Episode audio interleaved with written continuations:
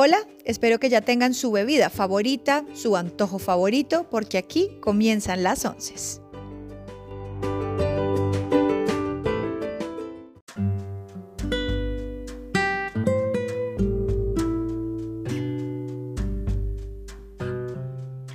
Bienvenidos a las once, este es el último capítulo por fin de esta segunda temporada en un gran especial de salud mental que mm, tuve el chance de hacer, de hablar con diferentes personas. Y mm, quiero terminar contándoles mi historia. Yo sufro de trastorno de ansiedad, pero tengo un proceso, bueno, yo creo que todos tenemos procesos muy diferentes frente mm, a cómo nos enteramos que tenemos este tipo de enfermedades. Yo toda la vida sentí cosas diferentes y cuando las trataba de compartir con otras personas como que me miraban como mm, no, no, no sé de qué estás hablando o otras u otras me decían sí, sí, te entiendo perfecto. Hoy en día esas personas que me dicen que me entienden perfecto sé que tienen eh, trastorno de ansiedad o algún tipo de trastorno de salud mental. Hace unos años mis amigas del colegio me hicieron un gran regalo y fue invitarme a hacer terapia. Yo estaba en un momento muy complicado de mi vida, estaba en una tusa terrible, tenía muchos problemas económicos, tenía muchas inseguridades personales y cuando ellas me dieron este regalo yo me ofendí mucho porque no entendía el por qué. Yo decía, no, pero si he estado peor, ¿para qué voy a necesitar ir en este instante? Pues bueno, hoy en día digo que es uno de los mejores regalos que me han hecho porque tomé la decisión de ir. Si ustedes han oído los otros capítulos, saben que yo hice esta terapia con María Paula Gómez, con la persona con la que hice el capítulo de la importancia de la terapia. Ella es una persona que conozco desde que soy niña y que decidió aceptar el reto de sentarse conmigo y hablar. Tuve el chance de sanar muchas cosas, tuve el chance de entender muchas inseguridades mías, de darme cuenta que todo está conectado lo uno con lo otro, como muchas actitudes que yo estaba teniendo frente a la vida estaban conectadas con problemas o con cosas que había sufrido eh, antes o que muchas veces uno ni siquiera sabe que vienen conectadas de, temas familiares. Eso lo descubrí más adelante. Yo estaba en un punto en el que no tenía dinero, eh, básicamente tenía con qué pagar el arriendo y eso, no tenía con qué comer porque todo mi sueldo entraba y ya lo debía. Ese fue uno de los, de los grandes detonantes digamos que de puertas para afuera se veía que yo vivía muy bien, que estaba muy bien, pero realmente me tocó pasar momentos muy complicados. Y esto además aferrado a las inseguridades, a querer salir, a querer em, disfrutar entre comillas sin estar disfrutando y en ahogar las penas como nos han enseñado, que las penas se ahogan en alcohol, muchas veces en drogas y en fiesta. Yo no digo que no esté bien salir de fiesta, yo no digo que no esté bien tomarse eh, esos tragos. Si a ustedes eh, creen en las drogas recreativas, pues maravilloso, porque yo sí siento que uno puede consumir drogas recreativamente. Pero cuando uno ya entra en un punto en el que esto está yéndose se está saliendo de las manos, por así decirlo, ahí es cuando uno se da cuenta que toca fondo. Ahí fue cuando mis amigas decidieron darme eh, este regalo. Esta terapia eh, me llevó a reencontrarme conmigo misma. María Paula, mi psicóloga, me enseñó que yo podía em, entender mi vida y organizarla sin perder ese gusto por, por por la fiesta, por gozar y por pasarla bien. Porque muchas veces la gente dice, no, yo, yo, yo para qué voy a ir, yo para qué me voy a hacer tratamiento, sí, si es que a mí esto es lo que me ayuda. Pues bueno, uno puede seguir haciendo una cosa con la otra sin ningún problema. De hecho, uno va a empezar a gozar más la vida cuando soluciona ciertos problemas después de hacer esta terapia, digamos que la vida, el universo y no sé qué otras cosas empezaron a alinear en una manera diferente. Tuve la oportunidad de, de viajar, que era algo que siempre había querido, de conocer, de entablar una relación sentimental estable porque yo estaba bien, yo estaba creyendo en mí. Eso también es clave, lo entendí. Esto me llevó a tener un poco más de estabilidad frente a lo que venía teniendo. Entendí que el respeto es básico para cualquier relación. encontré un trabajo mucho más estable y al tener esta estabilidad pues pude volver a, a pagar mis deudas y a no estar debiendo plata y a no estar preocupada y a poder contestar el teléfono.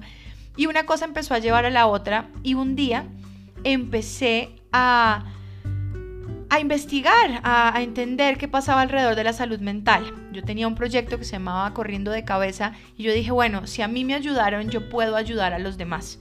Este proyecto era que con donaciones podíamos pagarle terapia a jóvenes que, pudieran solucionar su vida en un momento, en un proceso mucho más temprano en sus vidas, que llevarlo a, que vivieran y pasaran momentos más complicados.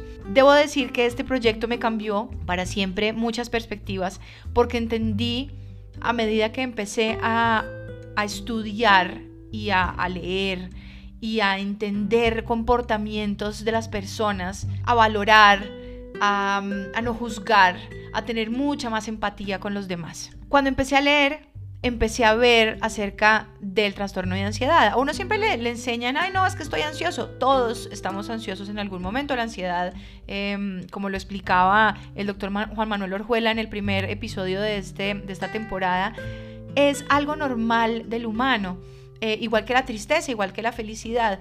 El tema es cuando esto se desborda, cuando ya no es normal. Bueno, yo empecé a descubrir que yo tenía muchos síntomas del trastorno de ansiedad. Y a medida que lo he ido descubriendo, para mí ha sido más fácil lidiar con, con esto. ¿A qué me refiero? Entendí que desde niña yo sentía ciertos corrientazos por la espalda, sentía como unos escalofríos. Ese, em, he sentido también desde niña que dependiendo de ciertas cosas que sucedan, si estoy enferma, si estoy nerviosa, me da rebote, me da mareo, no me puedo mover, tengo problemas gastrointestinales, la piel me arde, me siento mal, pero no estoy enferma, pero me estoy sintiendo enferma.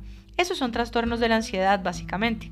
Si ustedes de pronto los sienten, es porque hay que mirar más allá. Yo he tenido sensaciones de, no poder controlarme, de, de no poder saber qué va a pasar. Cuando quedé embarazada de mi hijo, durante el embarazo hay unos cambios hormonales muy fuertes. Y de los picos ansiosos o de los momentos ansiosos más difíciles de mi vida han sido durante el embarazo. Antes ya había empezado a tener ciertos síntomas que yo no sabía cómo controlar y es que ciertas películas o escenas o videos o comportamientos de la gente me daban ganas de llorar y yo no sabía por qué. Yo decía, ¿por qué? ¿Qué me está, qué me está pasando?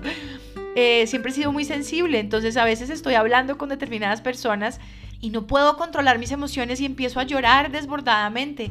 Y entonces esto desespera un poco a las otras personas y es como mi, hermana, una de mis hermanas mayores me decía, ay, pero va a llorar otra vez. Hoy en día entiendo que sí estaban mis emociones desbordadas y que estaba sufriendo un, un ataque de ansiedad y que no era por ser chillona, sino porque era el reflejo que estaba teniendo mi cuerpo frente al peligro, frente a, sentimientos de abandono, a, ese miedo a no ser querida, a ese miedo a no ser correspondida, porque eso también tiene que ver con, la ansiedad y muchas veces le pasa a personas que tienen otros trastornos como bipolaridad, como depresión, eh, que uno puede sobredimensionar lo que está sucediendo, ¿no?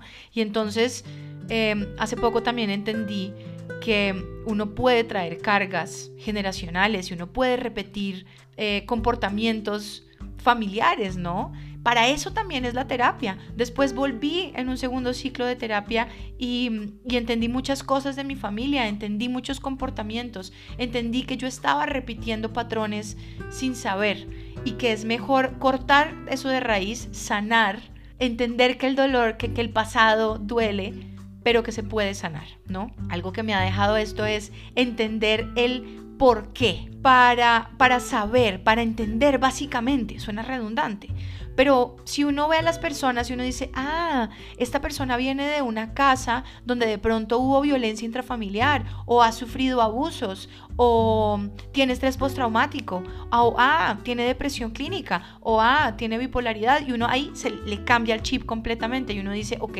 ya, con esta persona yo sé que debo tener una comunicación diferente. De pronto puedo entender lo que está pasando porque yo he pasado lo mismo o sufro lo mismo. Y quería contarles esto es porque lo he hablado con personas cercanas a mí que yo me he dado cuenta que están pasando por ciertos momentos y que les voto el flotador, así como me lo votaron a mí, porque tampoco uno puede obligar a las personas a que busquen ayuda inmediatamente, ¿no? A menos que sean unos casos eh, ya muy específicos. Pero uno puede hacer un acompañamiento, uno puede estar vigilando, uno puede eh, preguntar cómo estás, cómo sigues, necesitas que te ayude en algo, pero no imponer esa ayuda. Eso es, eso es clave porque también cuando uno está em, en un pico, uno no entiende, uno se siente atacado, uno cree tener la razón. Quiero volver a cuando estuve en embarazo el tema hormonal es muy complicado y las personas que han estado embarazadas o que han tenido una persona embarazada cerca pueden saber que, no sé, uno puede llorar por cualquier cosa, eh, uno puede ponerse bravo por cualquier cosa, pero a mí ya me estaba sucediendo que cualquier discusión con mi esposo llevaba a que yo durara horas llorando, que me bañara y fuera como en las escenas de las películas en las que yo lloraba y lloraba y lloraba y lloraba y yo quería parar de llorar pero no podía. Siempre he tenido pensamientos intrusivos pero durante el embarazo empecé a tenerlos más fuertes. Afortunadamente yo ya sabía que me estaba pasando, pero yo he tenido esos pensamientos de a mí nadie me va a extrañar, yo no valgo la pena, yo podría irme, yo podría desaparecer y nadie se va a dar cuenta si no estoy. Esos pensamientos intrusivos son los que eventualmente pueden llevar a las personas a suicidarse. Y muchas veces estos, estos suicidios básicamente lo que están haciendo es liberando a ese, a ese ser de sus pensamientos, ¿no? eso, eso es un tema también que hay que entenderlo y que no hay que llevarlo como un tema egoísta de, ah, porque se fue. No, porque tener esto en la cabeza no es fácil, ¿no? Entonces, estos pensamientos intrusivos empezaron a llegar aún más fuertes durante el embarazo y yo decía, es que yo me tengo que ir. Yo no estoy siendo, haciendo feliz a mi, a mi pareja. De pronto mi hijo no va a ser feliz porque yo estoy sufriendo esto. Pero como yo ya entiendo mi enfermedad, yo misma me decía, no, estos son pensamientos intrusivos. Yo sí debo estar acá. Yo sí debo cuidarme. Yo sí tengo que estar bien porque estoy embarazada y porque estoy teniendo, voy a tener un hijo. Y el tema del embarazo, el tema del posparto también es súper delicado por las hormonas. Muchas mujeres sufren de depresión posparto, de ansiedad posparto. Hay hombres o parejas que pueden sufrir de lo mismo por el tema hormonal y de todos los cambios que están viviendo alrededor. E históricamente hay, hay cuentos, hay historias muy complicadas de mujeres que se quitaron la vida, que se fueron, que la familia dice, no, no, no, es que ella estaba loca. No estaba loca, estaba sufriendo de una depresión postparto, estaba mm, sufriendo de una ansiedad postparto y no se sabía cómo se debía tratar. Yo conté con la suerte de tener un médico maravilloso a mi alrededor, de, de tener un médico maravilloso que me estaba tratando. Mi ginecólogo se portó muy bien, eh, no todos los médicos entienden estos trastornos y no los apoyan como deberían. Y hubo un caso muy particular en el que un día me desperté, yo ya sabía que estaba en un pico ansioso, tenía mi control, llegué al consultorio y cualquier palabra que me decían me daban ganas de llorar. Y yo estaba tratando de controlarme. Y decía, una sonrisa, ¿y cómo estás? Bien, porque además estás embarazada, entonces tienes que estar feliz, ¿no? Este es un tema también muy difícil y muy dual de cómo la sociedad maneja el embarazo y la maternidad y la crianza de los hijos. Y en el momento en el que entré al consultorio, él me preguntó, bueno, ¿cómo estás? Y me puse a llorar, y lloraba, y lloraba, y lloraba, y lloraba, y él me miraba y, y no sabía qué hacer. E inmediatamente yo, mientras lloraba, le sonreí y le dije, esto es un ataque de ansiedad, si nunca lo habías visto. Y me sonrió de una manera muy dulce y me dijo, me hizo un chiste y me dijo, o sea, hoy no te puedo preguntar, ni te puedo pesar, ni te puedo mamar gallo con que no te puedes subir más de peso. Y me dio risa, pero yo seguía llorando. Me hizo mi control, salí, pero seguía llorando y me fui a un café cerca y me tomé un café y me comí una galleta que yo sé que me estaba haciendo muy feliz, pero seguía llorando. Y los meseros me miraban como, esta señora no sabemos qué le pasó, pobrecita.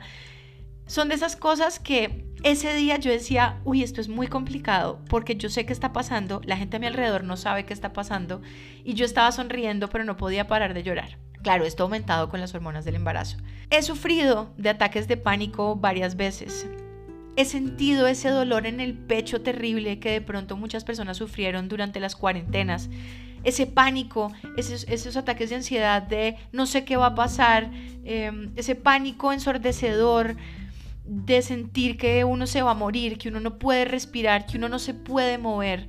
Hoy en día, gracias a que he leído, a que he entendido y por lo cual estoy haciendo este ejercicio de contarles a ustedes e hice este ejercicio de hacer esta, toda esta temporada sobre salud mental, es para que podamos entender que no somos los únicos que estamos viviendo esto, no somos los únicos que podemos tener pensamientos intrusivos, no somos los únicos en sentir cosas que para el resto del mundo son extrañas. Hoy en día tengo eh, una aplicación donde aprendí ejercicios de respiración eh, y que me han servido mucho cuando estoy entrando, apenas voy a entrar en estos picos ansiosos, yo ya sé, porque ya aprendí a ver eh, los síntomas, entonces me pongo irritable, me dan ganas de llorar, muchas veces me da gastritis, entonces agarro mis cremas, mis aceites, me pongo mis aceites esenciales, hago meditaciones, respiro, hago ejercicio. Esto también lo he hablado públicamente que yo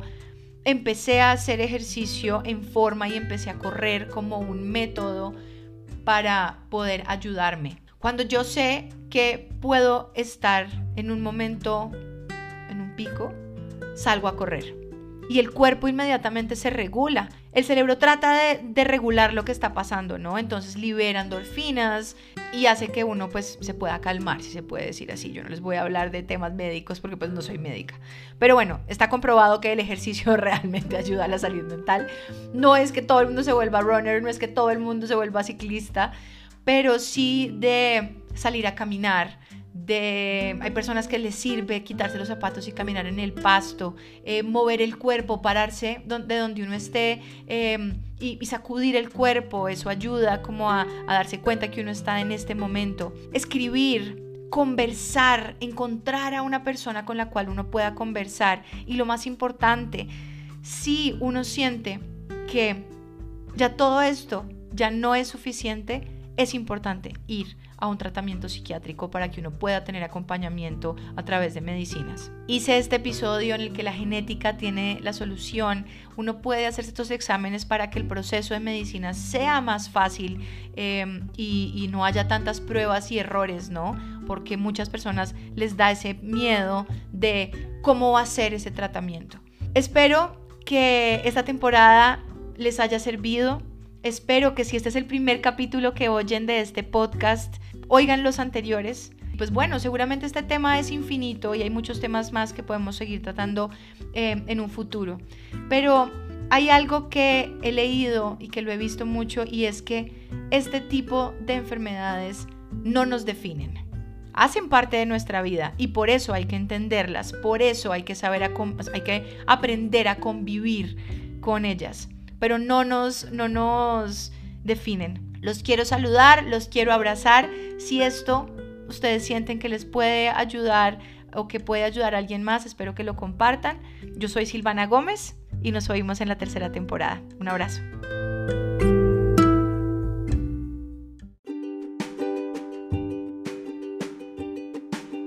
Muchas gracias por acompañarme y si te gustó este capítulo no dudes en compartirlo. Nos oímos en las próximas once.